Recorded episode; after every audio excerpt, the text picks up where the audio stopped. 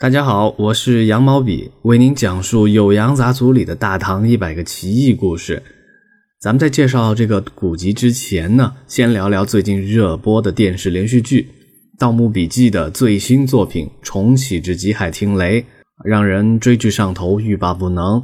前些日子呢，还有《鬼吹灯》系列的最新作品《鬼吹灯之龙岭迷窟》。这些年啊，让人着迷的盗墓电视剧真的不少。除开电视剧吸引来的新观众，《鬼吹灯》《盗墓笔记》两部小说在十多年间呢，也是伴随了一代人的成长。相信读过的朋友们啊，都会对光怪陆离、奇绝波诡的地下世界印象深刻。书里边的故事啊，总带着惊悚怪异、如真似幻的基调。无论是写荒坟古冢、地灵尊稀，还是写僵尸精怪、亡魂散魄。无论是写黄仙蜀友、汉魃鲛人，还是写暮尘井然、人参山鬼，都是那么的生动真切，扣人心弦。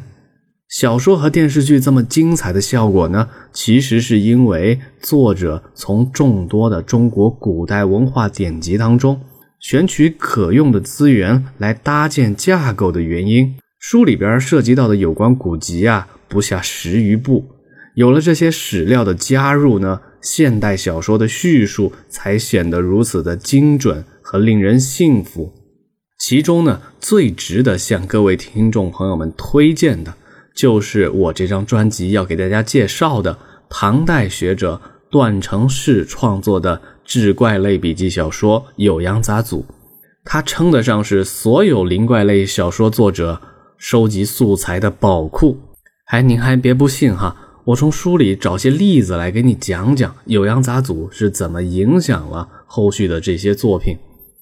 《酉阳杂俎》中呢，记载了这么一个故事：在山东古代叫贝丘县的地方，现在呢大约是临清市那儿呢，有一座齐景公的坟墓。在唐朝的时候呢，有一伙人进入其中，顺着墓道下到十来米的位置，发现了一个石函。把这个石函打开，里边竟然有一只活生生的鹅。这只鹅呀，扇动翅膀跑进了坟墓内。这伙人呢，又跟着往地宫深处走，又往下走了三米左右，突然有一阵清气冒出来，恰好有飞鸟从空中飞过，被那股青烟一熏，顿时从空中中毒坠落。啊！这剧毒让飞鸟瞬间身亡。看到此景呢，一伙人都不敢再往里走了。在《鬼吹灯》这部小说当中呢，胡八一和王胖子有个经典的进入古墓的片段，他们俩就是牵着两只大白鹅。哎，这个显然是受到了《酉阳杂俎》故事的影响。《酉阳杂俎》里边呢，引用了侯白《金翼记》的记载，说有一伙盗墓贼盗发白毛冢。突然，关内大吼如雷，周围的野鸡都被叫声吓得飞了起来。墓中突然起火，火焰很盛，盗墓的人都被烧死了。鬼吹灯呢，在南海归墟、棺材匣等几个场景当中呢，都提到了火。这个坟墓中的异火呀，也是受了《酉阳杂俎》的启发。小说作者呢，还特别解释说，世间的火分四种，分别是。鬼火、天火、人火、龙火，人火遇水而灭，龙火却遇水而炽。这些呢，都是受古代典籍的影响。《酉阳杂俎》里还有一个瓶中婴孩的故事。故事说，有一群孩子在水边玩，看到河里飘着一个瓶子，于是捞起来。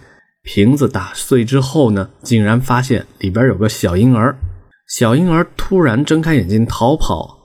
后来岸边正好有一个船夫，船夫挥舞着手中撑船的长篙，一下子便将小婴儿从半空中打下来，杀死掉。聚拢过来的人仔细一看啊，发现那婴儿长着疏密的红发，眼睛呢也长在头顶，啊，形状怪异。这个婴孩的形象啊，很像传说中的旱魃。最近的电视剧《鬼吹灯之龙岭迷窟》。村民挖墓打旱魃的场景里边的旱魃呢，也正是一个小孩的形象。哎，再给大家举个例子啊，酉阳杂俎》当中呢有尸溪这么一章，记载了很多关于鬼怪的故事。正是这些记载呀，为后来的僵尸、盗墓还有玄幻类的小说呢提供了非常丰富的素材。有一个僵尸跳舞的故事，值得给大家说道说道。他说呢，河北有个村正，妻子呢刚刚死去，还没有装殓。傍晚的时候啊，儿女们忽然听见有音乐声飘来，这个音乐声呢飘进院子，尸体就随着音乐开始移动起来。等到这个音乐完全进入停放尸体的屋子，音乐呢好像在房梁上若有若无。这时候啊，尸体就爬起来开始跳舞。后来呢，音乐再飞出房间，向远飘去，尸体就随着这个音乐声啊向远移动。当这个村正回家之后呢，听说这件事儿，就折了一只胳膊那么粗的桑树枝，借着酒力啊，大骂着去寻找他妻子的尸体。后来发现呢，尸体在坟墓林深处的五六里的地方，正围着一棵柏树下的火堆跳舞。村正举起手杖去拍打僵尸，尸体一下子就倒下，音乐声呢也戛然而止。这个用音乐操控僵尸的故事呢，会不会让你想到过去香港林正英拍的《僵尸先生》系列当中呢，有一部经典的音乐僵尸？您看哈，我讲了这些例子，对后代的启发，《酉阳杂俎》够不够称得上其他志怪小说的祖师爷呢？哎，那有个问题啊，既然我羊毛笔说这本书了不起，为什么如今《酉阳杂俎》远不如《聊斋志异》有名呢？同样是志怪类小说，《聊斋志异》的名气远远大过《酉阳杂俎》，这是为什么呢？听我给大家解释解释。首先呢，《酉阳杂俎》自古就很出名。这位作者叫段成式，他在唐朝非常的有名。在他生活的年代呢，他跟另外两位大诗人、大文豪，一个是李商隐，一个是温庭筠，他们三人齐名，并称为“三十六”。啊，他们三个在家都排行十六啊，称为“三十六”。这是因为啊，他们当时的骈文都写得非常好。段成式《酉阳杂俎》的作者，奇人奇书，历代都大大的有名儿这本书呢，哪怕在当代，在专业的文史学者眼中呢，也不是冷门，而是一个重要的著作。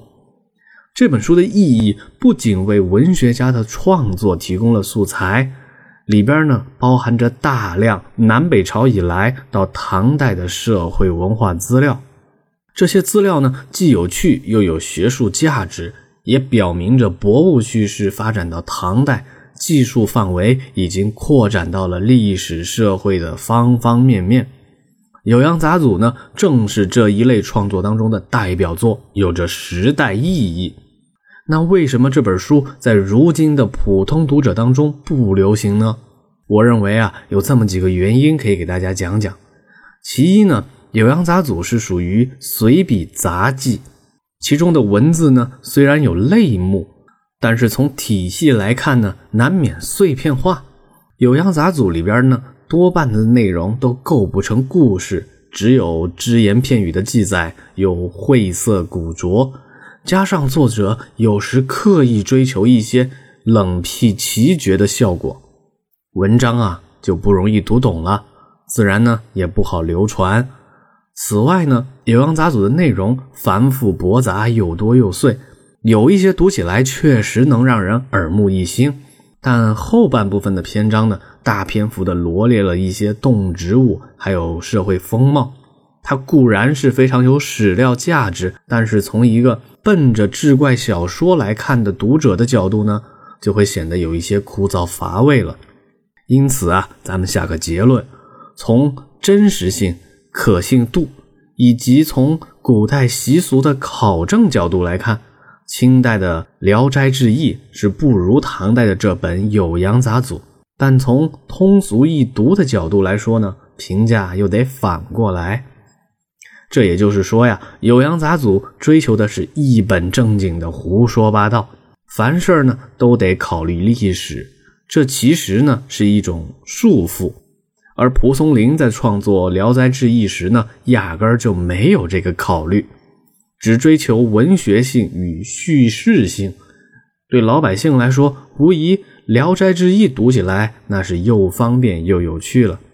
话虽然这样说呀，咱们千万可别小瞧了《酉阳杂俎》。